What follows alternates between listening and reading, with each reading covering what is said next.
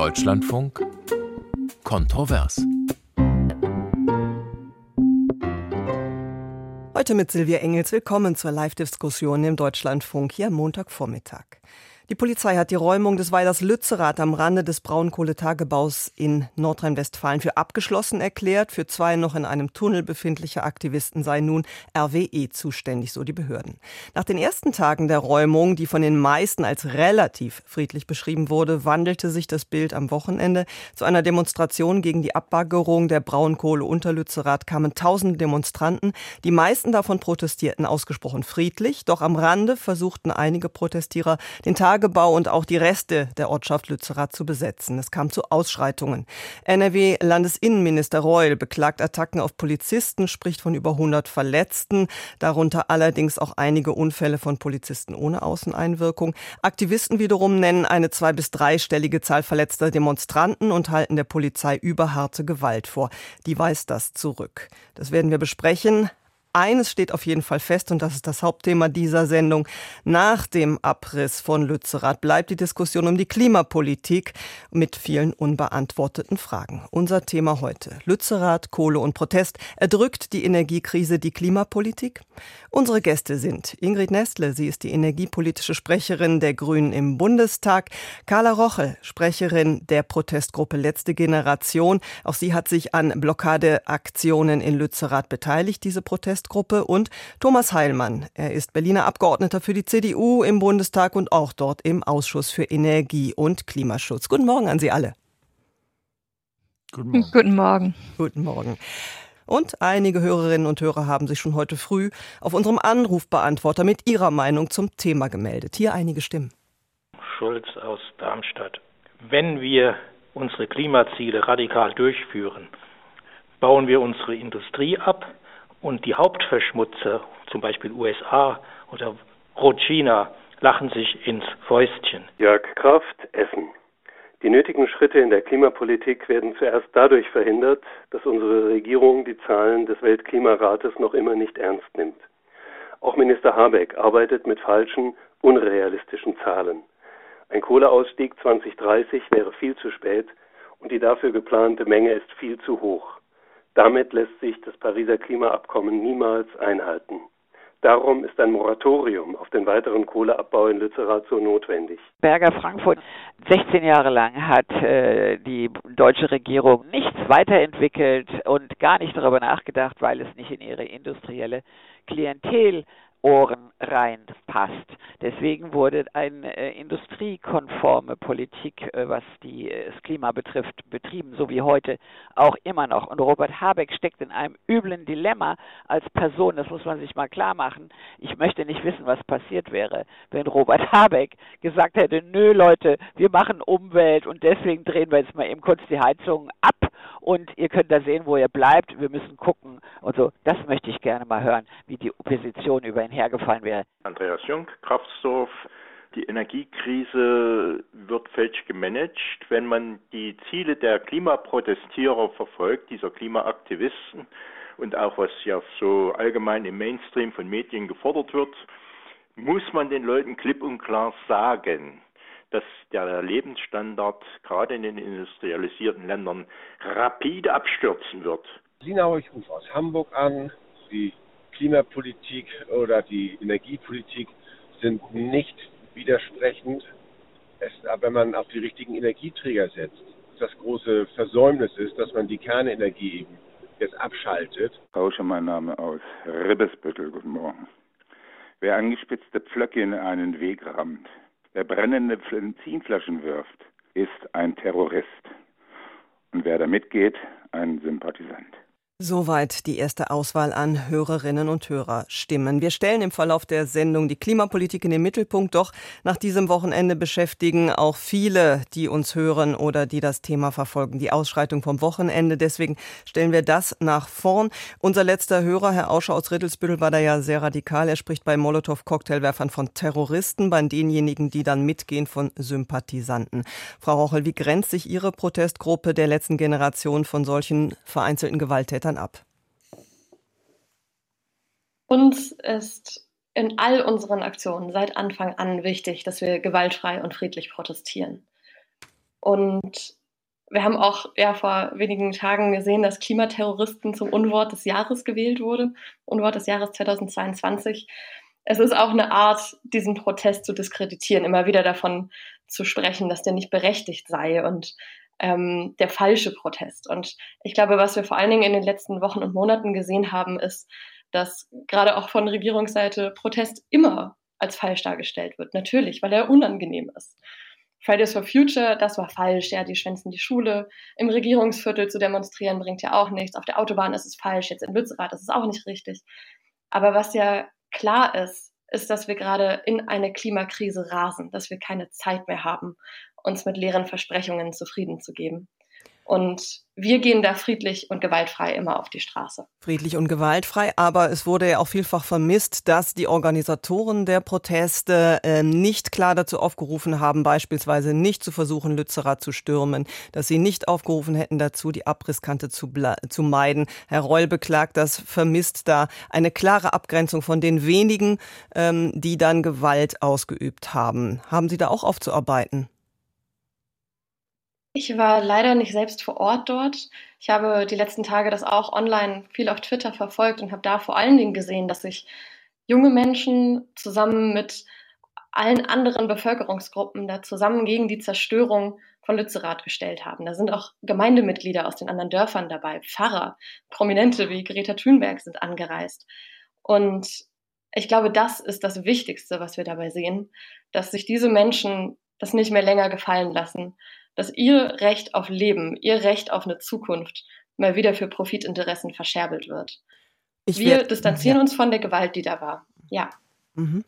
Ähm, das will ich ergänzen kurz um die Mail von Anja Sahage, eine Hörerin, die schreibt, sie sei dabei gewesen, sie habe dort friedliche, nette Menschen erlebt, sie streite nicht ab, dass diese Szenen der Gewalt auch stattgefunden hätten, verwahrt sich aber dagegen, dass sie einen so großen Raum bekommen. Das eben auch ein anderes Bild. Kurz dazu versuchen wir Bilanz gerade mit Blick auf die ja doch Gewalttätigkeit am Rande dieser Demonstration noch kurz zu ziehen.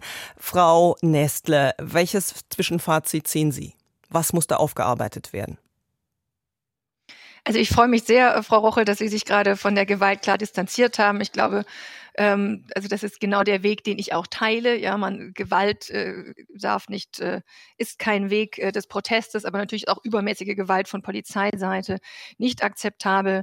Ähm, es waren viele auch grüne, äh, auch Beobachter, also parlamentarische Beobachter vor Ort. Das ist jetzt noch so kurz her, dass ich noch kein eigenes Lagebild habe oder jetzt hier eine Beurteilung reingeben muss. Aber es ist ganz klar, ähm, wo immer Vorwürfe im Raum steht, setzen wir uns dafür ein, dass sie im Landtag aufgearbeitet werden, dass Erklärung geschaffen wird. Und ähm, ich glaube, es ist wichtig und richtig, dass sich alle Seiten von Gewalt distanzieren.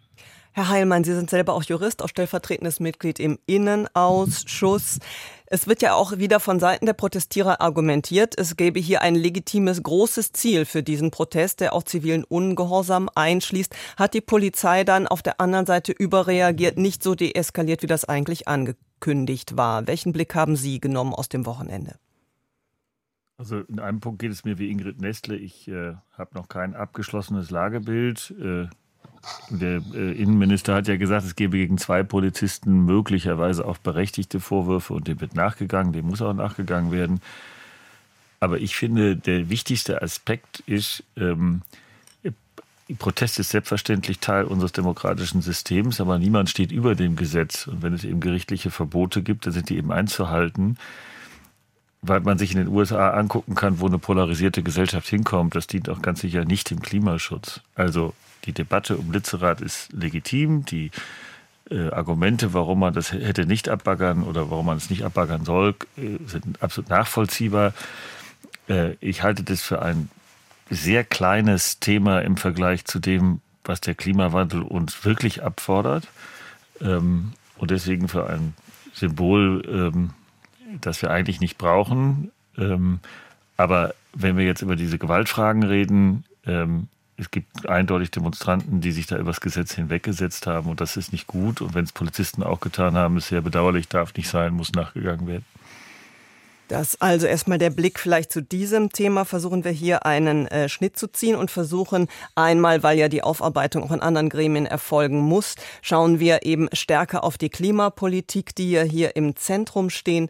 Wir haben ja viel dazu gehört, dass grundsätzlich, und damit steigen wir vielleicht ein, ein nicht ein Dissens darüber besteht, ob die Kohle unter Lützerath noch benötigt wird, um die aktuelle Energiesicherheit sicherzustellen. Da wurde viel darüber gesprochen. Gutachten wurden in Erwägung gezogen, wonach es nicht nötig sei. Andere verweisen darauf, doch es sei notwendig. Frau Nestle, wie begründen Sie, dass Lützerath dann doch noch fällt?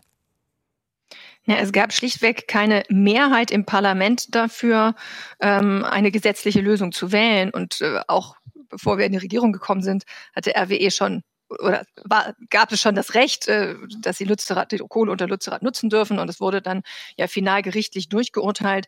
Wir haben als Grüne in den Koalitionsverhandlungen sehr stark für den Kohleausstieg 2030 gekämpft. Wir konnten uns da nicht durchsetzen. Also wir haben da den Kohleausstieg idealerweise bekommen. Und jedes Mal, wenn wir im Folge das angesprochen haben, dass wir doch den Kohleausstieg 2030 wollen. Und ich bin durchaus dabei, ja, dass wir, das hat der Hörer gerade ja gesagt, dass noch früher äh, angemessen ist mit den Zahlen. Ja, aber selbst das konnten wir halt nicht durchsetzen durchsetzen, weil es dafür keine parlamentarische Mehrheit gab.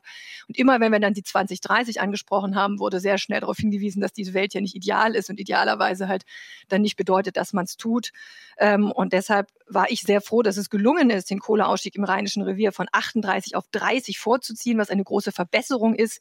Lützerath wäre auch ohne diese Absprache mit RWE abgebaggert worden. Ja, das haben ja nicht wir beschlossen, ähm, sondern da gibt es einfach eine ganz klare Rechtsposition. Und diese Gutachtenschlacht, ob man jetzt besser rechts und links rumbaggert um Lützerath oder nicht, ist aus meiner Sicht überhaupt nicht die relevante Frage. Nicht die relevante Frage für Sie, Frau Rochel, aber schon. Ich glaube, dass es gefährlich ist, so zu tun, als wäre Lützerath nur ein Symbol. Dort gehen gerade Menschen auf die Straße, die eben sehen, dass ihre Zukunft auf dem Spiel steht, dass die Bundesregierung ihre Klimaziele nicht einhält. Und das kann sie nicht, wenn da noch mehr Kohle abgebaggert wird. Wir sehen gerade, dass die Klimaziele immer weiter verfehlt werden, jedes Jahr wieder. Und das ist ein Verfassungsbruch der Regierung. Und wenn man sagt, dafür sind die Mehrheiten im Parlament nicht da, seit wann braucht es denn Mehrheiten, damit wir unsere Verfassung einhalten? Das ist ja der Rahmen, der darum gesetzt wird. Und das Problem mit der Klimakrise ist ja meistens, dass sie sehr abstrakt ist. Dass das so ein riesiges Problem ist, vor dem wir stehen und denken, ey, wie, was machen wir da eigentlich? Und in Lützerath wird das einfach sichtbar. Da wird diese Ungerechtigkeit sichtbar von dem kleinen Dorf auf der einen Seite und der dystopischen Leere des Tagebaus auf der anderen Seite.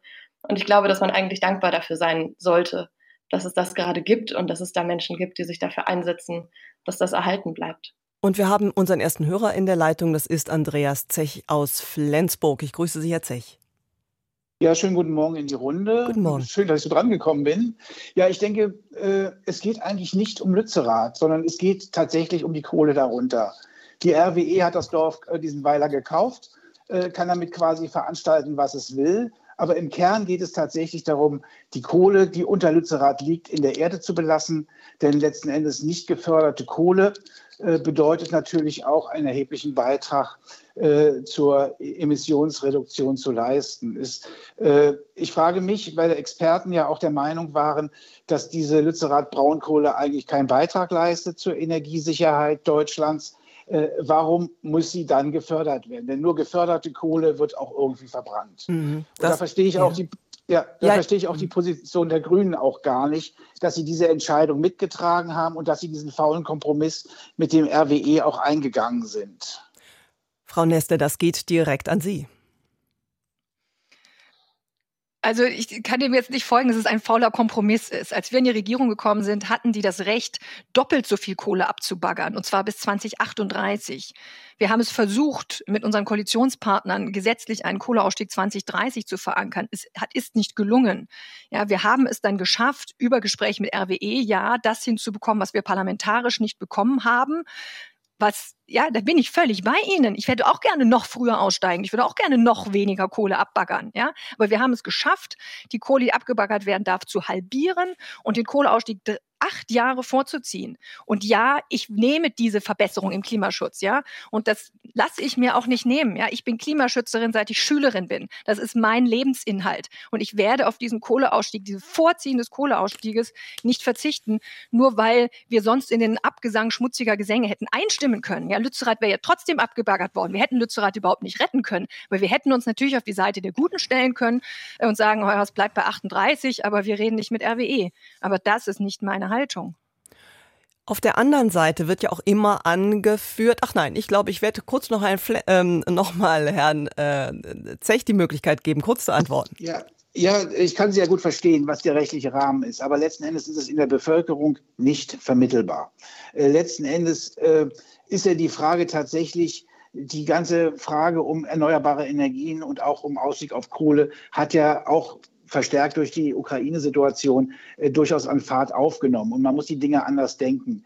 Bevölkerung fragt sich, warum werden Steinkohlekraftwerke relativ moderne vom Netz genommen und Braunkohlekraftwerke mehr reaktiviert bzw. deren Laufzeit verlängert. Das sind so viele Fragen, die Bevölkerung hat und die muss ich auch sagen, tatsächlich ist die, der Weg der Klimareduktion äh, äh, hinsichtlich des Pariser ähm, äh, Klimaabkommens tatsächlich äh, auch so ernst gemeint, dass, äh, dass wir tatsächlich diese Ziele erreichen.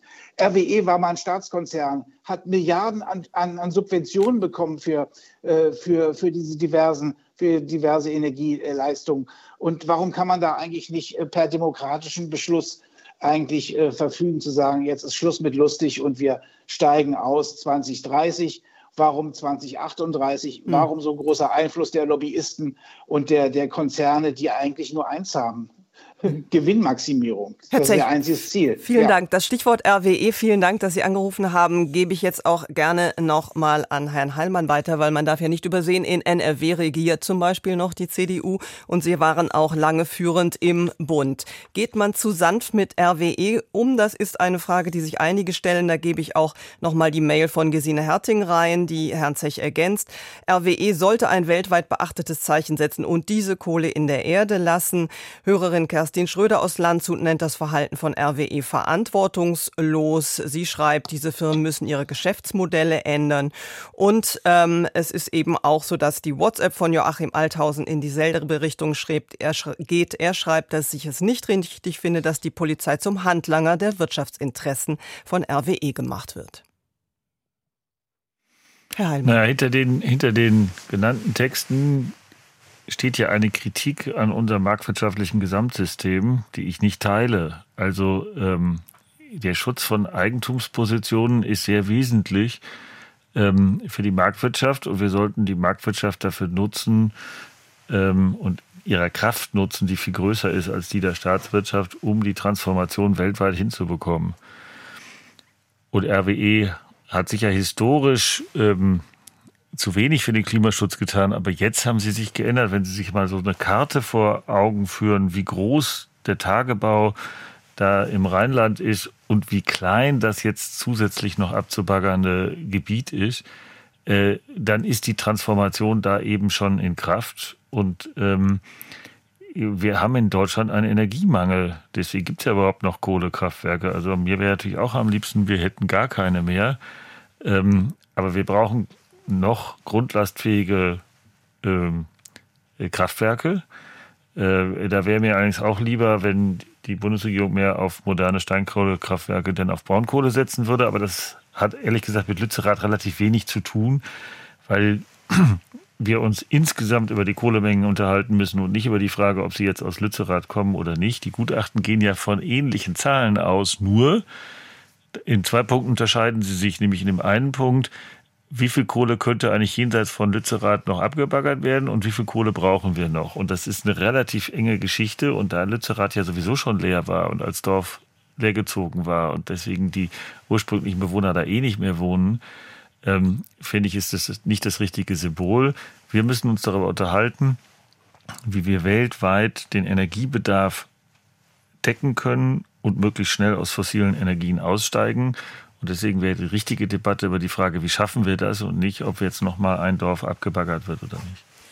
Soweit. Ich möchte noch kurz bei RWE bleiben, Frau Rochel. Sie kritisieren ja auch den Konzern für die fortgesetzte Kohleverstromung.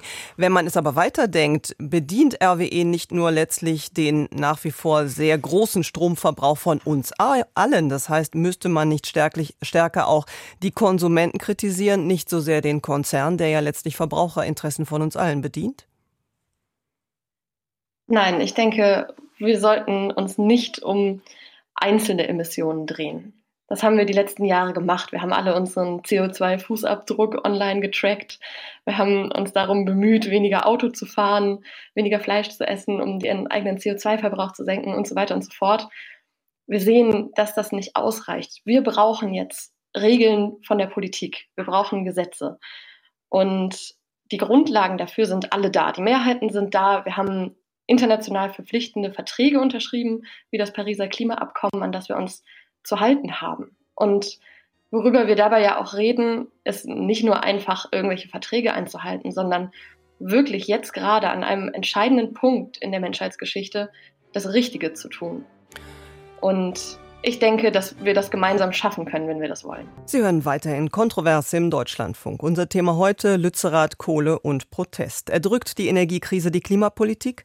Unsere Runde heute. Thomas Heilmann von der CDU-CSU-Fraktion im Bundestag, dort im Ausschuss für Energie und Klima. Im selben Ausschuss ist auch Ingrid Nestle, allerdings für die Grünen. Und als dritte zugeschaltet ist Carla Rochel. Sie ist Sprecherin der Klimaprotestgruppe Letzte Generation. Frau Nestle, nach der Räumung von Lützerath, die ja offiziell abgeschlossen ist, bleibt zumindest eine tiefe Entfremdung zwischen Klimaaktivisten wie Fridays for Future oder letzter Generation einerseits, aber auch der grünen Jugend beispielsweise im Vergleich zum Establishment, wenn ich sie dazu rechnen darf. Zwischenzeitlich wurden Parteizentralen der Grünen NRW besetzt. In Aachen wurde auch ein Grünenbüro beschädigt. Wie tief ist der Riss zwischen den Grünen und den Klimaschutzaktivisten? Ja, wir äh, Grüne teilen diese tiefe, diese Wut auch, ja, aber natürlich auch diese Trauer, dass die Klimapolitik zu langsam vorangeht. Ja, das ist ja auch unsere Analyse, dass die Klimapolitik viel zu langsam vorangeht. Und wir kämpfen tagtäglich dafür, dass sie schneller wird. Aber wir hatten gerade eben den Punkt, braucht man denn Mehrheiten, wenn doch Klimaschutz Verfassungsrang hat? Ja, weil so konkret ist das Verfassungsgerichtsurteil eben nicht. Man braucht Mehrheiten, um das auszufüllen. Und deswegen gehöre ich zu der Gruppe äh, bei den Grünen, die eben dafür kämpfen, dass es besser wird. Und auch wenn das besser noch nicht gut genug ist, die dafür kämpfen, dass es besser wird. Und trotzdem bleibt diese Wut und diese Trauer, dass wir als Gesellschaft so an die Wand rennen. Ja, und äh, das das geht auch mitten durch unsere Partei, ja, das ist klar. Ähm, und das spüren wir gerade. Und ja, ich spüre das auch persönlich sehr schmerzhaft gerade, ja, dass quasi meine Klimabewegung, aus der ich ja selber stamme, mich so sehr kritisiert. Also zumindest empfinde ich es so, ja, natürlich die grüne Politik, aber ich meine, ich bin als klimapolitische Sprecherin natürlich schon mitverantwortlich. Ähm, und ja, manchmal begreife ich es auch nicht ganz, warum SPD und FDP nicht ein bisschen mehr abbekommen, ja, wo die das doch verhindert haben, dass wir den Kohleausstieg 2030 ähm, ähm, beschlossen haben. Aber genau, also diese Wut, die kann ich nachvollziehen und ich glaube, die, ja, das haben wir halt gerade beides gleichzeitig in der Partei und das, äh, das bricht sich Bahn und das ist auch gar nicht zu verhindern in einer Welt, ähm, wo man so viel über Klimaschutz redet und konkret eben alles dann doch so viel langsamer geht. Frau Rochel, wie tief ist der Riss? Das heißt, denken Sie, dass die Grünen sich von dieser Spaltung, die man jetzt gesehen hat, nicht mehr erholen? Ich habe bei sehr, sehr, sehr vielen Menschen in der letzten Zeit eine unglaubliche Enttäuschung und Frustration erlebt. Das kommt daher, dass die Grünen sich zur Wahl gestellt haben und gesagt haben, hier, wir bringen uns auf den 1,5 Grad Pfad. Ähm, wir schaffen das, wir sind für die Klimapolitik in der Regierung und wir jetzt gerade sehen, dass sie sich komplett von der FDP blockieren lassen. Ich kann mir gut vorstellen, dass es nicht einfach ist in diesem politischen System. Aber ich denke, wir müssen da auch immer mal wieder rauszoomen und ich weiß nicht, wie die Grüne Partei das in 20, 30 Jahren erklären möchte den Menschen, wenn wir tief in der Klimakatastrophe stecken, wenn wir die Kipppunkte schon lange überschritten haben und keine Chance mehr haben, zurückzurudern. Und das ist ein Punkt, der leider auch von der Regierung immer zu wenig kommuniziert wird. Das ist dieses, ja, wir machen ja schon, aber es ist halt zu wenig. Und das Problem an der Klimakrise ist, wenn wir die Kipppunkte überschreiten, dann ist auch ein zu wenig am Ende wie nichts. Dann wird sich unsere Erde immer weiter erhitzen. Wir werden immer tiefer in diese Katastrophe rennen, die Milliarden Menschenleben fordern wird. Und ich glaube, das müssen wir uns immer mal wieder bewusst machen und nicht nur davon ausgehen, was ist jetzt gerade irgendwie möglich in diesem politischen System mit den kleinen Schritten, sondern was brauchen wir, um die Kipppunkte nicht zu überschreiten. Und das würde ich mir sehr stark von den Grünen wünschen. Dann gebe ich noch zwei Hörermails zum Thema dazu. Volker Schneider schreibt, erdrückt die Energiekrise die Klimapolitik? Nein, die Politik erdrückt die Klimabewegung. Und dann haben wir auch grundsätzliche Systemkritik noch einmal. Tausende in Lützerath demonstrieren gegen die Klima- und Umweltpolitik. Es macht Hoffnung, weil aus wachsender Masse vielleicht auch Denken der Klasse sich entwickelt, schreibt Roland Winkler aus Aue. Gegenbewegungen gibt es auch von Herrn oder Frau Hübner. Hier wird geschrieben, die Demonstranten von Lützerath scheinen von Luft und Liebe leben zu können und sie sollten uns umgehend diesen Trick verraten, denn ich kann das nicht und brauche Energie, die das Klima schädigt beschädigt und das, obwohl ich eine Wärmepumpe und eine Solaranlage habe. So viel vielleicht zwei Hörerstimmen und wir haben die nächste Hörerin in der Leitung. Das ist Annika Krischke aus Schulstadt. Ich grüße Sie. Guten Tag. Guten Tag. Ähm, ja, Kirschke aus Schallstadt in der Nähe von ah, Freiburg. Ah, Schallstadt, gut, dann habe ich es falsch gelesen. Entschuldigen Sie. Ich wundere mich so ein bisschen, dass man von RWE gar nichts hört. Also alle hacken jetzt auf den Grünen rum. Ich hätte gerne mal Stimmen vom Management von RWE, die sich ja gerne ähm, eigentlich umstrukturieren wollen und wirklich ein grüner ähm, Konzern werden wollen. Es geht nur viel zu langsam. Wird denn die Konzernführung da auch nachdenklich oder geht es da wirklich nur um Profit, diese Milliarden noch mitzunehmen? Das ist eine Frage, die ich, die ich rein wirtschaftlich hätte, weil wir wissen, alles rechnet sich irgendwann nicht mehr mit der Kohle. Und dann denke ich auch, was mich so betrübt, ist, ähm, es gibt ja, also in zehn Monaten hauen wir ein LNG-Terminal aus dem Boden, so ungefähr. Wieso klappt das nicht mit Windrädern, mit Solaranlagen und so weiter? Das ist, da fehlt mir der politische Wille. Und was mir auch fehlt, ist, ähm, alle hacken auf den Grünen rum, ähm, die Verantwortung der CDU, die jetzt in den letzten Jahren einfach wirklich die Energiewende abgewirkt hat. Diese Stimmen zu sagen, ja, ähm, wir haben da was verhindert, wir müssen dringend Bürokratie abbauen, damit es alles schneller gehen kann. Es würde ja gehen und das frustriert mich unglaublich. Gut, Frau Kirschke, dann schichten wir das ab. Ähm, das ist auf jeden Fall ähm, ein Punkt, den ich kurz beantworten kann, nach allem, was ich weiß oder was auch unsere Redaktion recherchiert hat oder auch die Beobachtung anderer Medien. RWE äußert sich derzeit zu dem Vorgehen immer nur schriftlich, nicht in irgendeiner Form über das Management. Das ist also etwas, was wir jetzt in dieser Sendung leider nicht klären können. Warum das so ist, die einzelnen internen Gedanken. Wir sehen nur das Ergebnis und ich kann Ihnen versichern, ähm, Medien wie Deutschlandfunk und alle bemühen sich dann natürlich auch auch weitere Stellungnahmen zu bekommen. Jetzt den zweiten Teil würde ich gerne an Herrn Heilmann geben. Stichwort ähm, Mitverantwortung auch der Union. Ähm, Stichwort auch ähm, der Windkraftausbau. Da wird zu Recht beklagt, LNG ging jetzt schnell voran. Ähm, Windkraft hapert auch nicht zuletzt wegen unionsgeführten Bundesländern. Ja, das ist ein bisschen zu kurz gesprungen, äh, das nur der Union darzustellen. Also im Ergebnis haben wir in den letzten 16 Jahren ähm, zu wenig gemacht. Es waren eigentlich immer Koalitionsregierungen in, und daran waren eigentlich alle demokratischen Parteien, auch der Grünen, in der Mitte beteiligt. Auch Baden-Württemberg ist nicht gut beim Windausbau. Warum ist das so? Es ist ja nicht so, dass wir als Politiker sagen, wir wollen das nicht, auch nicht als CDU-Politiker, sondern es gibt halt immer sehr viel Widerstand vor Ort. Ähm, und die Menschen, die dort äh, ähm, äh, sich wehren, haben halt auch den Rechtsstaat auf ihrer Seite und klagen und ähm, das ist leider kompliziert. Da hat jetzt die Bundesregierung einiges vorgelegt, leider nicht genug. Äh, da ginge noch mehr. Der Vergleich mit LNG hakt deswegen, weil das gesetzliche Maßnahmen, also da gibt es ja für jede einzelne LNG-Terminal eine gesetzliche eigene Grundlage. Das können Sie bei Tausenden von Windrädern nicht machen. Und äh, deswegen ist das leider nicht vergleichbar. Ich selber habe schon vor drei Jahren ein Buch geschrieben, das heißt Neustart, äh, bei dem ich gesagt habe, wir werden den öffentlichen Sektor anders äh, aufstellen müssen.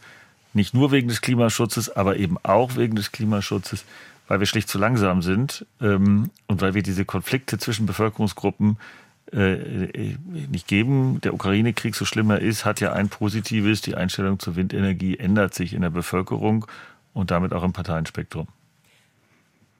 Dann wollen wir noch eine Facette vielleicht herausgreifen, die wir auch schon gehört haben in den Hörerstimmen ganz zu Anfang und die auch einige Hörer beschäftigt, nämlich die Mail von Reinhard Kitzig spricht dafür. Die ganze Diskussion um den Weiterbetrieb der Kohlekraftwerke erscheine ihm gespenstig, gespenstisch. Schuld an dieser Situation seien nach seiner Auffassung jene, welche 2011 vorschnell die Kernenergie abgeschafft haben, ohne zu wissen, ob diese Lücke durch die sogenannten Erneuerbaren geschlossen werden. Diese Stimmen sind ja jetzt lauter, nachdem lange Zeit ein breiter gesellschaftlicher Konsens über den Ausstieg aus der Atomkraft sind. Frau Nestle, müssen Sie darauf reagieren? Sehr gerne. Also tatsächlich liefern die Erneuerbaren ja heute schon viel mehr Strom, als die Atomenergie jemals getan hat. Äh, und inzwischen, also auch im letzten Jahr, also bevor äh, Putin mit seinem Krieg um die Ecke kam, seiner Energiekrise, ähm, hat die Atomenergie nur noch ein Prozent zum Endenergieverbrauch beigetragen. Das heißt, diese Debatte ist einfach völlig überhöht. Ähm, die Erneuerbaren äh, liefern das zehnfach, liefern mehr als das Zehnfache, ja, aber auch allein im Stromsektor liefern sie das Zehnfache. Ähm, und die Frage, ob wir den Ausbau der Erneuerbaren nach vorne bekommen, das ist die entscheidende Frage für Energiesicherheit. Ob wir Energieeffizienz nach vorne bekommen und ob wir Energie einsparen. Ja, die drei E, die entscheiden darüber, ob wir Klimaschutz schaffen. Atomenergie ist mengenmäßig einfach nicht relevant. Ich glaube, manche beschäftigen sich nicht mit den Mengen und den Größenordnungen und andere wollen so ein bisschen davon ablenken, welche Fehler in der Vergangenheit passiert worden sind. Äh, gemacht worden sind. Ähm, aber genau, also die drei, die Erneuerbaren, die Effizienz des Einsparen, das ist das Einzige, was wirklich am Ende durchträgt. Wenn wir damit gut vorankommen, dann hat auch Kohlestrom keine Chance, weil die niemals wettbewerbsfähig sind gegen Erneuerbare, wenn sie da sind.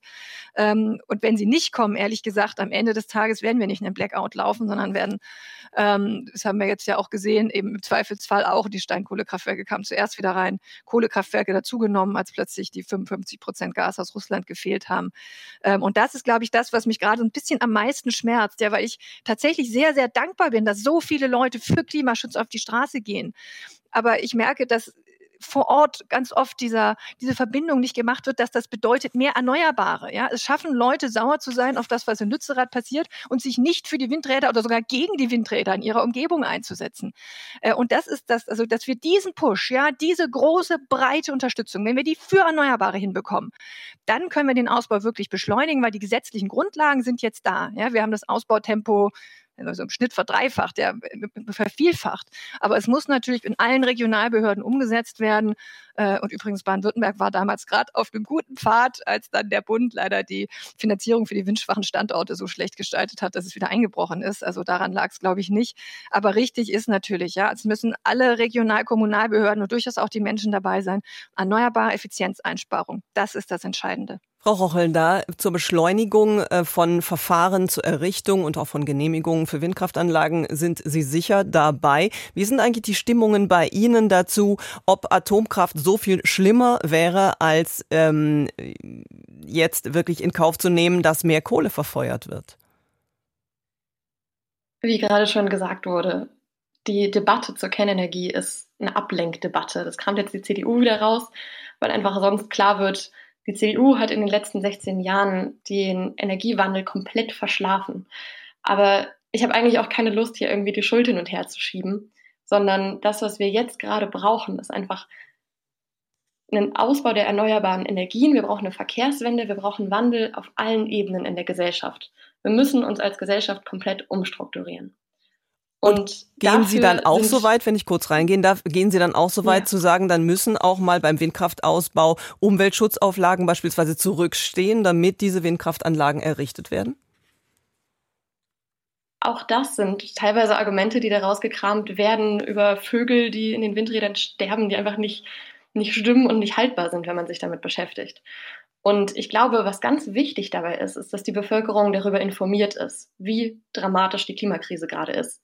Dafür müssen KlimawissenschaftlerInnen mehr zu hören sein, die wirklich Ahnung von dem Thema haben, die sich damit beschäftigen. Dafür muss aber auch eben die Regierung ehrlich sein und nicht mehr davon reden, wir sind hier gerade auf dem 1,5 Grad Pfad und wir haben das im Griff, sondern wir sind komplett am Arsch. Wir sind irgendwo zwischen zwei und vier Grad. Wir sind in den letzten Jahren häufig über dem Worst-Case-Szenario langgeschlittert und wir brauchen jetzt einfach ganz viel Wandel und Veränderung wird kommen. Und so wie ich gerade die Menschen erlebe, ist die Gesellschaft bereit dafür. Und wir müssen auch so ehrlich sein, zu sagen, die Veränderung wird kommen. Entweder jetzt, gerecht und sozial und so, dass wir es steuern können, oder sie kommt durch die Klimakrise, durch Überschwemmungen, durch Tote, durch Hungerkatastrophen, durch Knappheit von Essen und Trinken. Und diese Veränderung wollen wir, glaube ich, alle nicht. Und ich denke, dass wir jetzt einfach alle Energie da reinlegen müssen, da zusammen loszulegen.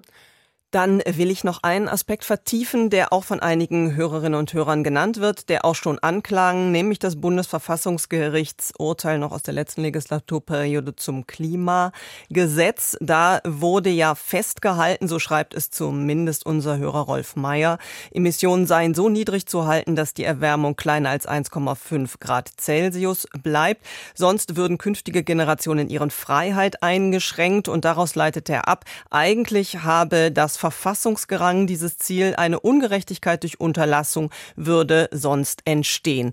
Sie haben schon argumentiert, Frau Nestle, dass man damit nicht gegen ähm, die Rechtslage beispielsweise, die für RWE spricht, argumentieren könnte. Warum versuchen Sie es nicht als Grüne?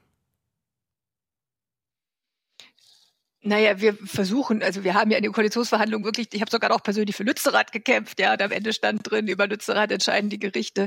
Ähm, also natürlich ähm, ist dieses Verfassungsgerichtsurteil ein sehr wegweisendes, ja, und auch gerade aufzuzeigen, nicht Klimaschutz zu machen, ist das, was die Freiheit einschränkt, nicht Klimaschutz zu machen, ja, das so klar zu benennen. Es ist ja, wenn man die Fakten anschaut, wirklich offensichtlich, dass es so ist, aber wird eben oft anders dargestellt. Das ist natürlich ein sehr, sehr wichtiges und weitreichendes Verfassungsgericht Gerichtsurteil, das wir auch immer wieder zitieren. Aber es nimmt uns natürlich in der alltäglichen Arbeit innerhalb der Koalition ähm, nicht die Aufgabe ab, ähm, das in konkrete Maßnahmen umzu, äh, umzuarbeiten und es nimmt äh, vor allem äh, den Koalitionspartnern nicht die Möglichkeit zu sagen, ja, wir glauben, die Missionen müssen woanders eingespart werden. Ja, das Verfassungsgericht hat ja nicht gesagt, ihr müsst in Lützerath sparen oder ihr müsst ein Tempolimit machen, ja, sondern es gibt natürlich sehr, sehr, sehr viele Maßnahmen, ähm, und ähm, genau, es, es, gibt dann den Expertenrat, der auch, klar festgestellt hat, dass es nicht reicht. Und da haben wir dann ja auch vor Weihnachten es geschafft, uns immerhin als Ampel das nochmal ganz klar festzuhalten. Es reicht nicht, es muss mehr passieren. Ähm, wir haben jetzt auch im Verkehrsbereich konkrete Vorschläge vorgelegt, weil äh, eben da tatsächlich sehr offensichtlich viel zu wenig passiert. Ähm, aber das alles ersetzt nicht, dass wir uns trotzdem in der Ampel einigen müssen, ähm, um Gesetze zu ändern. Herr Heilmann, es ist so, dass wir die Rechtslage jetzt hier gerade nochmal dargestellt haben. Sie interpretieren ja auch das Bundesverfassungsgerichtsurteil von der Union nicht so weitreichend, dass man da in bestehende Rechtslage eingreifen könne. Da möchte ich Ihnen entgegenhalten die Mail von Dr. Stefan Dischinger. Er schreibt, er befürchte, die Energiekrise entwickle sich bald zur Staatskrise, bei der die Jungen gegen die Älteren kämpfen, weil sich die Jungen besonders verraten fühlten. Muss hier vielleicht umgedacht werden? Ja, wir müssen weltweit umdenken. Äh, weltweit geht der Klimaschutz nicht schnell genug voran. Ähm, aber Frau Nestler hatte den Punkt recht. Äh, alle Staatsziele, die Rettung der Menschenwürde, führt nicht dazu, dass aus dem Verfassungsgerichtsurteil eine konkrete Entscheidung den Gesetzgebern in der Demokratie abgenommen wird. Das müssen wir schon äh, selber machen. Ich würde gerne noch einen Punkt zum Thema Atom sagen. Natürlich stimmt es, dass das eine Nebendebatte ist, weil das mengenmäßig nicht stimmt. Aber Frau Merkel hat 2011 bei dem Ausstieg aus der Atomenergie im Deutschen Bundestag gesagt, wenn wir das jetzt machen, was wir ja damals vorgeschlagen haben und damals auch eindeutige Mehrheit in der Bevölkerung war, dann wird der Kohleausstieg sehr viel später kommen. Diesen Zusammenhang gibt es. Man kann ja nicht mehr jetzt, nachdem der Atomausstieg praktisch abgeschlossen, fast abgeschlossen ist, sagen, jetzt ist nur noch ein Prozent. Wenn wir das 2011 umgekehrt entschieden hätten und sagen, wir gehen zuerst aus der Kohle raus und dann aus Atom, um eben eine gewisse Grundlastfähigkeit zu haben für die sogenannten Dunkelflauten, also wenn der Wind nicht weht und die Sonne nicht scheint, ähm, dann wäre das anders ausgegangen. Das ist aber alles, wenn hätte, wäre. Am Ende des Tages muss man wissen, dass Atom zu lange dauert, viel zu teuer ist. Äh, das trifft natürlich nicht auf abgeschriebene Anlagen zu, aber insgesamt ist Atomenergie natürlich nicht die Lösung für unsere Energiekrise. Aber mhm. wenn man das Thema jetzt mal eben beleuchtet hat, dann muss man sich ehrlich machen und sagen, wir haben entschieden, zuerst aus Atom raus und dann aus Kohle. Das hätte man auch umgekehrt entscheiden können. Ist aber jetzt alles zu spät, war damals nämlich großer Konsens zwischen Grünen, CDU, SPD und so weiter. Ähm, und übrigens auch in der Bevölkerung. Wir als demokratische Parteien spiegeln ja auch immer die Bevölkerung wieder. Zu Ihrer konkreten Frage noch klar müssen wir umdenken. Aber da geht es vor allen Dingen darum, dass wir uns intelligent über die Frage unterhalten, was kommt denn stattdessen? Äh, und äh, da gibt es noch unbeantwortete Fragen und auch vernachlässigte Felder. Äh, ich will nur mal das Thema Geothermie ähm, ansprechen. Es ist völlig klar, dass wir 25 Prozent unseres Energiebedarfs in Deutschland mit Geothermie decken könnten. Mhm. Wir sind noch nicht mal bei 1 Prozent. Das wäre erneuerbar, das wäre sehr stabil, das würde eben auch nachts und bei Windflaute äh, Energie liefern. Insofern, da gibt es noch viel zu tun und natürlich müssen wir umdenken. Da ist das gilt auch für die CDU, wieder, das gilt für alle das Parteien. da sind natürlich dann die Stichworte von Erdbeben oder so und Gefahren dort. Aber da äh, werde ich jetzt mal kurz äh, einen Punkt setzen, denn vor den Nachrichten wollen wir noch Herrn Beuter aus Herdecke die Gelegenheit geben, sich einzuschalten. Guten Morgen, Herr Beuter.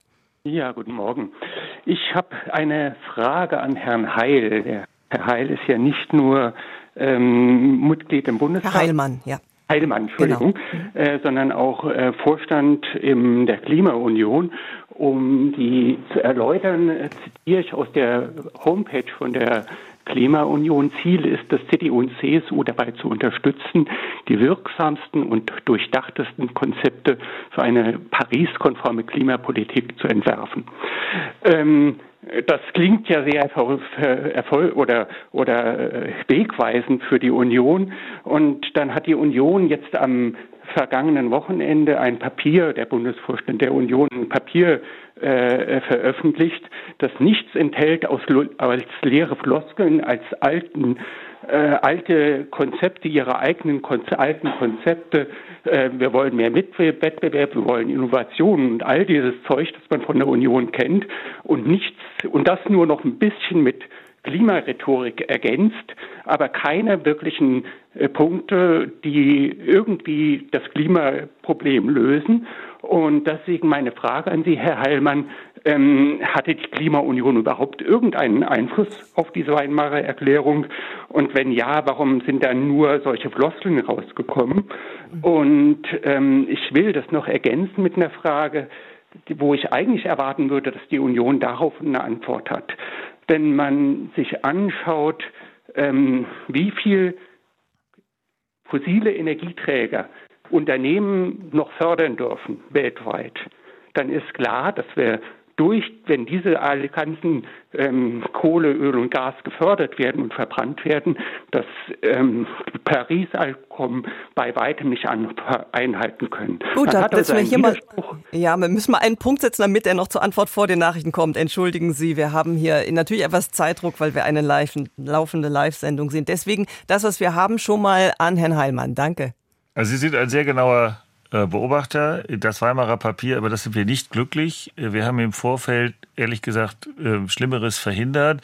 Es ist aber jetzt ein nicht sehr gelungenes Kompromisspapier geworden, da haben Sie schlicht recht. Ähm, das ist in der Parteiengeschichte so. Man muss auch da Kompromisse eingehen.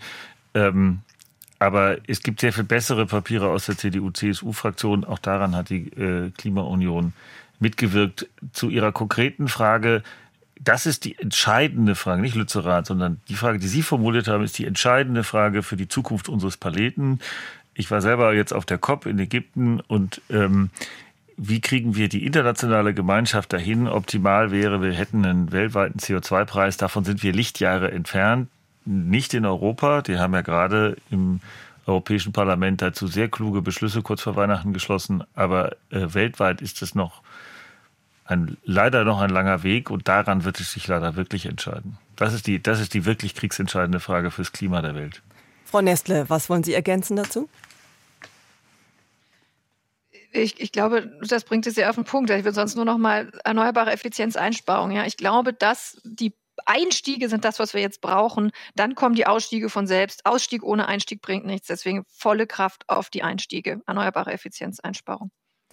Wenn wir dieses Differenzierte hier hören, Frau Rochel, wo Sie ja auch gerade mitgehört haben und hören, dass auch innerhalb der Union manchmal nicht so schnell überhaupt äh, Erfolge zu erzielen sind. Ähm, umgekehrt die Ungeduld ihrer Bewegung, die sie sehr klar ausgedrückt haben. Auf der anderen Seite ja immer wieder der Vorwurf, ihre Protestaktionen blockieren dann eben Straßen, blockieren Flughäfen und erregen den Zorn. Wie kann man hier einen gemeinsamen Weg finden? Ich glaube, unser Ziel ist es, da einen gemeinsamen Weg zu finden. ich kann gut verstehen, dass das auch in den Fraktionen, in den Parteien nicht einfach ist, natürlich. Dafür ist auch einfach die Krise richtig groß. Aber wir müssen uns das ja immer mal wieder auch von außen angucken und sagen, diese 1,5 Grad, das ist kein Ziel, das ist eine Grenze, die wir nicht überschreiten sollten. Das schaffen wir nicht. Wir werden 2030 wahrscheinlich die 1,5 Grad überschreiten. Und die Bundesregierung hält sich nicht an die Verfassung, dann muss sich einfach die Bevölkerung fragen, wie lange lässt sich das noch gefallen? Und deswegen gehen wir da immer wieder auf die Straße und üben öffentlichen Druck aus. Stichwort der Blockaden für Klimaschutz. Da haben wir ja viele Aktionen gesehen Ihrer Organisation der letzten Generation, Frau Rochel. Da ging es darum, zuletzt auch die Firmenzentrale von RWE zu blockieren. Ich will Ihnen eine Stimme entgegenhalten. Der Soziologe Armin Nasehi hat Ihnen im Magazin Der Spiegel eine Art religiösen Eifer entgegenhalten. Ihn verstöre die endzeitliche Begründung Begründung, gegen die kein Argument mehr ankommt und die manchmal aufscheinende Missachtung demokratischer Verfahren und die Nötigung von Personen solle man hier nicht als Lappalie abtun. Das ist eine Kritik, die Ihnen nicht neu ist, aber was sagen Sie zu dem Argument, dass möglicherweise sich hier einfach auch viele abwenden, die eigentlich ihre Ideen teilen? Ich glaube, das ist ein sehr scheinheiliges Argument, weil niemand, der verstanden hat, was die Klimakrise bedeutet, niemand, der verstanden hat, was das für Auswirkungen für uns hier haben wird, wird sich davon abwenden, nur weil er unsere Protestform nicht gut findet. Wir haben in den letzten Monaten demonstriert. Wir waren mit über einer Million Menschen auf der Straße. Wir haben Petitionen unterschrieben ohne Ende. Ich habe mir die Finger wund getippt. Wir haben mit PolitikerInnen gesprochen. Das Bundesverfassungsgericht hat geurteilt, dass die Klimaziele zu niedrig gesteckt sind der Regierung. Die Fristen zur Nachbesserung sind ausgelaufen und wir können es uns gerade einfach nicht mehr leisten zu warten. Wir haben keine Zeit mehr. Wir haben nur noch zwei bis drei Jahre wahrscheinlich, um jetzt die großen Hebel in Bewegung zu setzen. Und deshalb sind unsere Blockaden und dieses, wir gehen auf die Straße und wir gehen dann nicht mehr weg, ein Weg zu zeigen, dass die Zivilgesellschaft da mitreden will. Mhm. Dass wir nicht einfach zusehen werden, wie unser Recht auf Leben weiterhin für Profitinteressen verscherbelt wird, sondern dass wir uns da einmischen. Herr Heilmann, auf der anderen Seite gibt es Stimmen in der Union, gerade in der CSU, die hier bei Gruppen wie der letzten Generation Verfassungsschutzbeobachtung verlangen. Wir haben auch harte Töne gehört aus der CSU. Ist das der richtige Weg, mit dieser Form des Protestes umzugehen? Ich rate zu Gelassenheit, auch innerparteilich. Ähm, Frau Rochel das stimmt natürlich nicht ganz. Diejenigen, die überzeugt sind, die werden sich durch ihre Protestform natürlich nicht von ihrer Überzeugung abbringen. Das behauptet ja auch keiner. Aber in einer Demokratie brauchen sie Mehrheiten, auch von Mehrheiten, die nicht so denken wie sie, und die schrecken sie damit ab. Deswegen halte ich das nicht für richtig. Ich würde aber auch umgekehrt meinen Parteifreunden ganz sicher sagen, dass es völlig unsinnig ist, das zu polarisieren. Ähm, der Rechtsstaat hat eine Antwort auf vorsätzliche Straftaten. Die sollten wir sachlich den Gerichten und Staatsanwaltschaften überlassen und aus meiner Sicht nicht zusätzlich eskalieren. Ich jedenfalls beteilige mich nicht daran. Frau Nestle, Ihre Partei hat in früheren Zeiten, als sie noch mehr außerparlamentarisch unterwegs war, auch viel mit Blockaden gearbeitet. Was ist jetzt so schlecht daran, wenn die letzte Generation das tut? Also vorweg wäre es mir einmal wichtig zu sagen, ich glaube, ganz am Anfang der Sendung hatte auch jemand, ich glaube, es war im Zusammenhang mit Lutzerat, das Wort Terrorist äh, in den äh, Mund genommen. Ähm, also viele, viele der Kritiken, die da in letzter Zeit geäußert worden sind, halte ich für unangemessen bis absurd. Ja, also die, die, wie das zum Teil einsortiert, kategorisiert worden ist.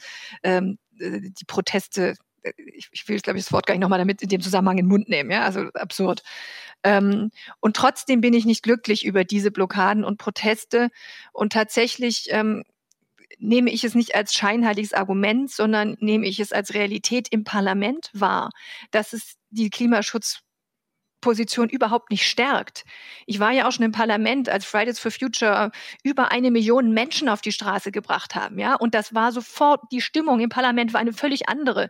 Es wurde ein nationaler CO2-Preis eingeführt, was vorher undenkbar gewesen war, ja. Plötzlich gingen Dinge im Namen des Klimaschutzes, die vorher nicht gingen, weil da Millionen Menschen waren und weil Millionen Menschen immer bedeuten, wow, das, da verschieben sich Mehrheiten, das beeinflusst Wahlen, ja. Und plötzlich wollten alle Klimaschutz machen, nicht nur wir Grünen.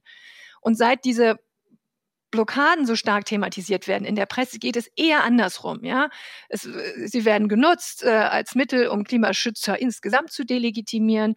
Ähm, und ähm, ich spüre eher Absetzbewegungen eben bei denen, genau, die, die es verstanden haben, die nicht. Ja, das ist völlig klar. Aber ich glaube auch, dass es eine große Mehrheit in der Bevölkerung gibt, die schon so verstanden hat, dass Klimaschutz ja wichtig ist, aber nicht wie wichtig. Ja, das perlt doch so ein bisschen ab, dass etwas ist, was so sehr in den Alltag eigentlich eingreifen müsste. Und der Alltag ist ja schon anstrengend genug. Ähm, und diese großen Mehrheiten, die man braucht für die Demokratie, ähm, die werden dadurch kleiner. Und insbesondere der Wille im Parlament, so nehme ich das vor Ort wahr, der wird eher kleiner als größer. Und damals bei den großen Demos wurde er so viel größer. Ja? Äh, und deswegen bin ich tatsächlich nicht glücklich über diese ähm, diese Entwicklung.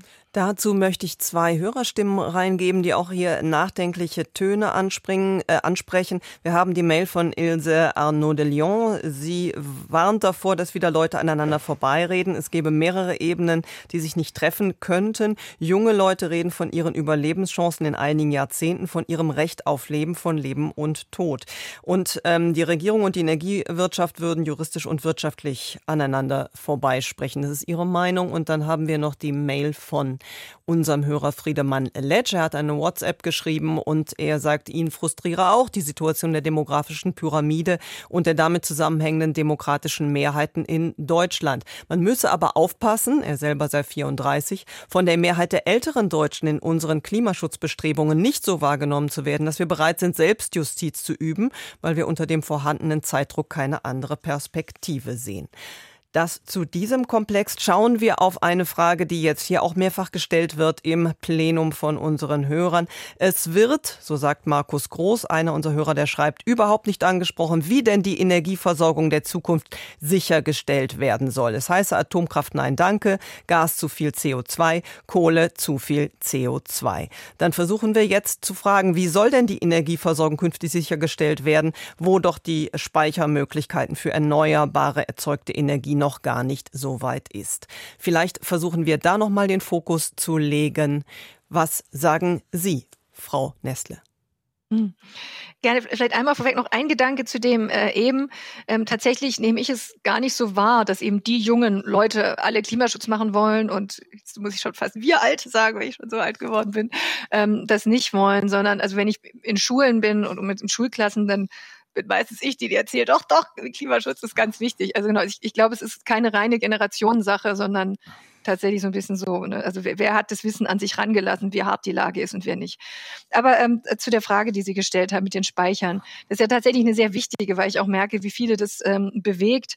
Ähm, und ich habe ja im Jahre 98 angefangen, Wirtschaftsingenieur also Energiewende zu studieren, um sicherzugehen, dass wir das mit Energiewende wirklich ordentlich machen ähm, und dass äh, die Versorgungssicherheit steht und die Bezahlbarkeit steht und wir trotzdem auf 100 Prozent Erneuerbare kommen.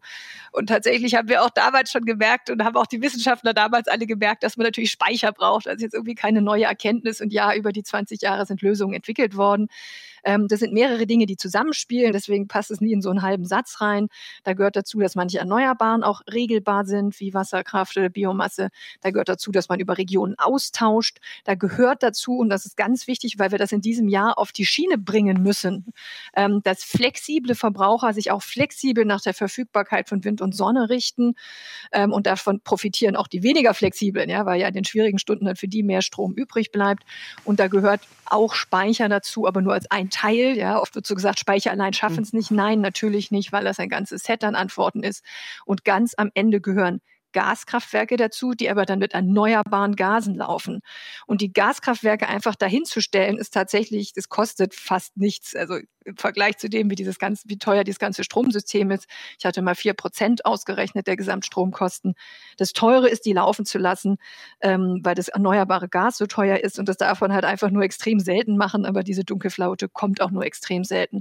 Und dann kann man das System mhm. gut, stabil betreiben, wenn man genug Erneuerbare hat. Ja, das ist eben genug Erneuerbare. Der Ausbau der Erneuerbaren. Genau. Herrn Dornhofer möchte ich aus Diesen am Ammersee die Gelegenheit, sich einzuschalten, geben, denn auch Sie beschäftigt das Thema Strom und äh, nachhaltige Stromerzeugung. Ja, äh, guten Morgen, hallo. Guten Morgen. Ähm, ich habe ähm, muss vielleicht ganz kurz, ich versuche mich kurz zu fassen. Also vor den letzten Bundestagswahlen war ja im Grunde eigentlich klar, die Grünen werden da irgendwie mit reinkommen und nehmen dann da wirklich auch mal das Zepter in die Hand, was, was Umweltschutz und so, äh, also, äh, also vehement in die Hand. Und äh, wir haben ein, ein, eine Doppelhaushälfte, die ist 20 Jahre alt, da ist eine 20 Jahre alte Ölheizung drin, die funktioniert eigentlich ganz gut, aber es war klar, dass wir da jetzt was machen. Also Solar aufs Dach, äh, Luft-Wärmepumpe, und die Ölheizung raus. Und dann habe ich wirklich so zu meiner Frau gesagt, du warte mal ab, wenn die in die äh, Regierungsverantwortung kommen, dann ziehen die äh, wie Kai aus der Kiste, werden die dann da ein Förderprogramm auch für Solar auflegen. Die Bundestagswahl ist vorbeigegangen, was kam? Nichts. Es gibt bis heute keine wirkliche Förderung für Solaranlagen, für so klassische Doppelhausbesitzer, wie ich das bin. Für die Wärmepumpe gibt es das, da gibt es diese BAFA-Mittel wo man dann eben diese 45 Prozent zurückbekommt. Und ich frage mich, wenn man die ganze Zeit jetzt über Lützerath und was weiß ich was, ich, ich, ich höre jetzt von der Frau Nessle, wenn ich ihren Namen ja, richtig genau. auch die ganze Zeit mahnende Worte und was weiß ich was. Aber dass ihr den Leuten jetzt mal, das meinen Sie, was ich für einen Spaß habe? Die Sonne scheint hier und ich versorge mich komplett autark. Meine Waschmaschine läuft gerade, die, die, die Spülmaschine läuft gerade, und ich warte eigentlich nur darauf, dass die Sonne scheint. Und ich bin total begeistert. Aber es gibt keinerlei staatliche Förderung für Solaranlagen im Sinne einer, einer ähm, Doppelaushälfte. Gut, Und genau. Dann machen wir es hier genau mal konkret, Herr Dornhofer. Das gebe ich nämlich direkt an Frau Neste. Vielen Dank. Ja, danke für die Frage. Also es gibt vielleicht keine äh, klassische Steuergeldförderung, aber wir haben im Sommer bei der großen Reform des Erneuerbaren Energiengesetz, wo wir, wie gesagt, die Grundlagen gelegt haben, das Ausbautempo zu vervielfachen, auch bei Solarenergie, ähm, gerade für Einzelhäuser, die Konditionen nochmal verbessert für diejenigen, die einspeisen wollen, ja, so dass es sich für die auf jeden Fall lohnt, eine Solaranlage zu bauen. Damit lohnt es jetzt für alle. Es gab schon vorher tatsächlich ganz gute Privilegien für diejenigen, die den Strom selber verwenden wollen wollen. Das haben wir auch nochmal abgesichert und haben es nochmal vereinfacht, wenn man halbe halbe machen will, weil das Dach größer ist. Ähm, und tatsächlich sagen uns alle Wissenschaftler, dass sich der Bau einer Solaranlage mit diesen Regelungen definitiv lohnt, seit äh, den Strompreissteigerungen wegen Putins Energiekrieg allemal. Äh, und deswegen erachten wir es nicht für notwendig, wenn es sowieso schon hochlukrativ ist, die Dinger zu bauen. Und alles, was ich höre, ist, dass auch die Handwerker voll ausgebucht sind, ähm, die an der Stelle PV-Anlagen äh, aufs Dach schrauben können. Ähm, dann sehen wir es nicht als notwendig an, da noch Steuergeld oben drauf zu legen. Dann schauen wir noch auf Herrn Heilmann. Der muss nämlich unsere Runde etwas früher verlassen aus Termingründen. Dann will ich Ihnen das Stichwort Ausbau der Solaranlagen geben. Da hat ja auch die unionsgeführte Zeit ähm, äh, viele Zeiten mitgebracht, wo viele beklagen, dass hier die Solarförderung so vernachlässigt wurde. Plus, dass es auch bis heute zu komplizierte Genehmigungsverfahren gibt. Das ist ja auch etwas, was Herr Dornhofer bestimmt auch erlebt hat. Die Solarkraft, ist das etwas, wo jetzt endlich der Konsens auch bei Ihnen herrscht? das breitflächig voranzubringen? Der herrscht schon ein bisschen länger, ja, der herrscht. Wir haben äh, äh, die Genehmigungspraxis zu spät ähm, vereinfacht ähm, und wir haben unter dem Wirtschaftsminister Gabriel übrigens ähm, Gegenmaßnahmen gegen die Kostenexplosion, die es mal vor 14, 15 Jahren gab Solar, ähm, die waren zu hart. Ich war damals noch nicht dabei, aber das hat auch meine Partei falsch gemacht. Das ist jetzt korrigiert worden. Ich würde gerne noch mal zu den zu dem, was Frau Nestle gesagt hat, also die Bundesregierung muss schon schneller werden beim Thema Wasserkraft, äh, beim äh, äh, Wasserstoff. Die Frage, wie sollen eigentlich die Wasserstoffnetze aussehen? Ist, wollen wir jetzt auch blauen und türkisen Wasserstoff haben, was wir sehr befürworten, weil wir brauchen schnell eine Infrastruktur, und schnell Wasserstoff. Und den werden wir nicht so schnell nur mit grünem Wasserstoff hinbekommen und sollten dann nach meiner Auffassung ähm, im zweiten Schritt dann äh, uns stärker über Preismechanismen auf grünen Wasserstoff konzentrieren, aber das wird erst in den 30er Jahren, sogar wahrscheinlich erst im zweiten Teil der 30er Jahre gehen. Also da gäbe es noch einiges zu tun und darüber gibt es in, in, der Demokratie einen guten Wettstreit und an dem beteiligen wir uns. Auf Wasserstoff kommen wir gleich noch zu sprechen. Das noch zur Erläuterung grüner Wasserstoff ist immer der Fachterminus dafür, dass die Quellen erschlossen werden, beziehungsweise dass er hergestellt wird, auch nur aus regenerativen Energien. Bei blauem äh, Wasserstoff ist das anders. Da kommt eben der Strom, der zur Erzeugung des Wasser, der Wasserkraft not, äh, Wasserstoff notwendig ist, eben noch aus fossilen Energien. Wenn Sie das alles so hören, Frau Roch, Rochel. Sie sagen natürlich, es geht alles zu langsam, aber sehen Sie hier nicht die Kraft des Faktischen, auch in der Klimaschutzbewegung, dass diese Dinge einfach lange brauchen, auch von der Umsetzung lange brauchen? Ja, die Kraft des Faktischen oder der Realpolitik. Ähm, klar, wenn ich das höre, das hört sich erstmal gut an. Ähm, ja, wir müssen mit voller Kraft in die erneuerbaren Energien. Aber ich glaube, es geht weiter als das. Wir müssen auch so ehrlich sein und zu sagen, wir müssen jetzt in so einen einfach in Notfallmodus wechseln, wie wir es in der Corona-Pandemie waren, wie wir es auch beim Ukraine-Krieg gemacht haben. Und auch sagen, wir müssen Energie sparen. Wir brauchen Sachen wie ein Tempolimit und wir brauchen auch günstigen ÖPNV, damit die Menschen vom Auto auf Bahn und Bus umsteigen können und das den Geldbeutel entlastet. Dass es all jene entlastet, die sich jetzt fragen, gerade auch, wie sie die die Rechnungen bezahlen sollen. Und die Bundesregierung muss sich am Ende daran messen lassen, ob sie es schafft, die Klimakrise einzudämmen. Daran müssen wir uns alle, daran müssen sich eigentlich alle Menschen, die gerade auf diesem Planeten leben, messen lassen. Weil das werden uns die zukünftigen Generationen fragen. Das werden uns die Menschen in 20, 30 Jahren fragen. Ihr wusstet das alles. Ihr wusstet, was passiert. Wir wissen seit den 70er Jahren, was passiert.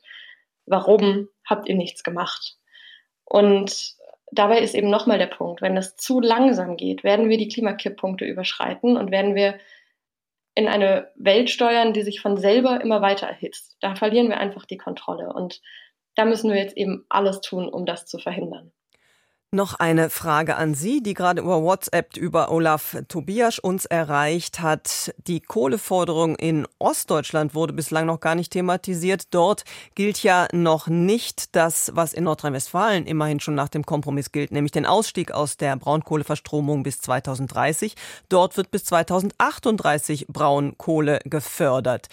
Protest sei weiter nötig, schreibt Olaf Tobias. Warum die Fokussierung auf Lützerath? Warum nicht der Blick auf die ostdeutschen Gebiete etwas stärker bei Ihnen, Frau Rochel?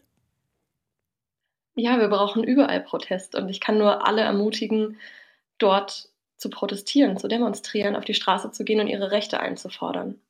Jetzt gerade ist einfach Lützerath, das, es ist ein Symbol, aber es ist ein Symbol mit dramatischen Auswirkungen für die Weltgemeinschaft. Und auch international liegt der Fokus gerade darauf. Ich hatte in den letzten Tagen viel mit JournalistInnen auch aus anderen Ländern zu tun, die auch meinten, dass, also sie sind vollkommen fassungslos, was da passiert. Deutschland macht sich lächerlich. Deutschland ist doch eigentlich das Land, in dem alles so geregelt abläuft. Und was, was macht ihr da, haben die gefragt. Und klar, auch dass in Ostdeutschland weiter die Kohle abgebaggert wird, ist absurd und das müssen wir ändern. Aber ich würde mich freuen, wenn Sie. Herr Heilmann, ja. Wenn Sie sich äh, mehr um Ostdeutschland kümmern, weil es einen viel größeren Effekt als Lützerath hätte. Und wir in Ostdeutschland eben eine nicht überzeugte Bevölkerung haben. Also wenn, wenn dort aus der Zivilgesellschaft Dialoge entstünden und wir das nicht einfach machen als Politik mit der Folge, dass das ein Konjunkturprogramm für die AfD wird, da braucht es den Diskurs auch in der Bevölkerung. Und das hätte einen viel größeren Impact als Lützerath. Und zu sagen, dass internationale Journalisten sich jetzt mehr für Lützerath entziehen, ist ja die Folge dessen, dass sie sich um Lützerath kümmern. Ich also, weil das ist ja eine selbsterfüllende Prophezeiung.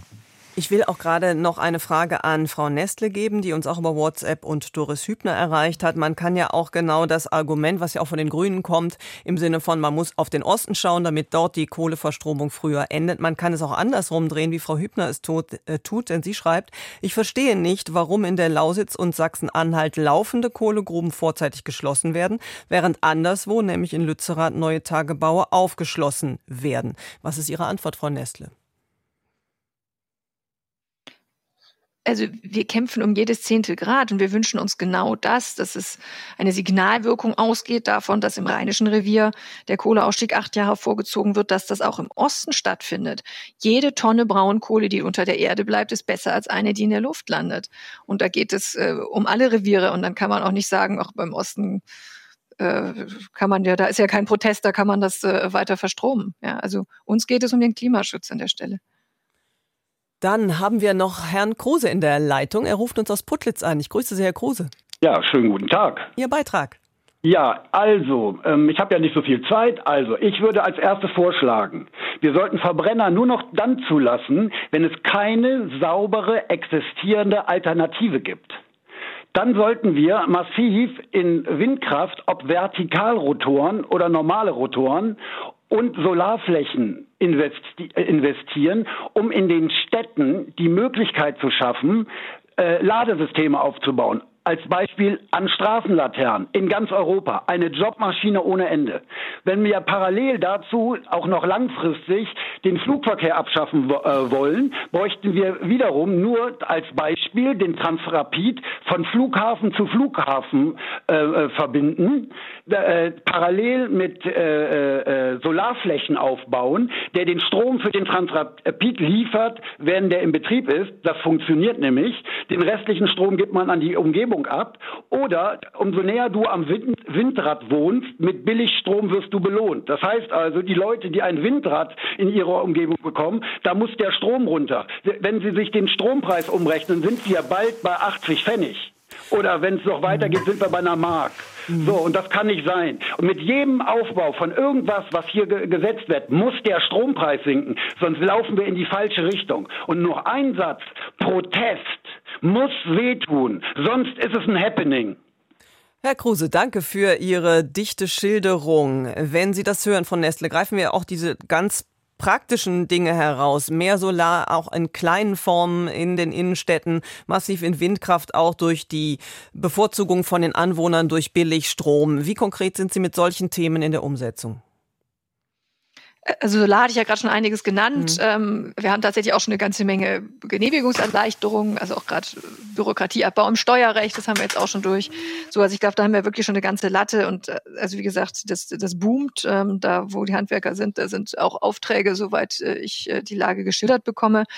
Ähm, bei Wind auch diesen Gedanken ähm, finden wir finde ich gut, teilen wir, ähm, dass es gerne sich auch lohnen soll für die Region, für die Dörfer, die Windräder in der Nähe haben. Wir haben ja erstmal im EEG äh, nochmal die, also im Erneuerbaren Energiengesetz, ähm, die Konditionen verbessert, dass die Gemeinden davon profitieren, wenn Windräder ähm, bei Ihnen oder in der Nähe von Ihnen aufgebaut werden. Ähm, dieser Gedanke, dass die Kunden selbst durch einen günstigen Strompreis profitieren, da habe ich auch hohe Sympathien für. Das ist nicht so einfach umzusetzen, ähm, weil man da schon ziemlich grundlegend in das Preissystem eingreifen muss.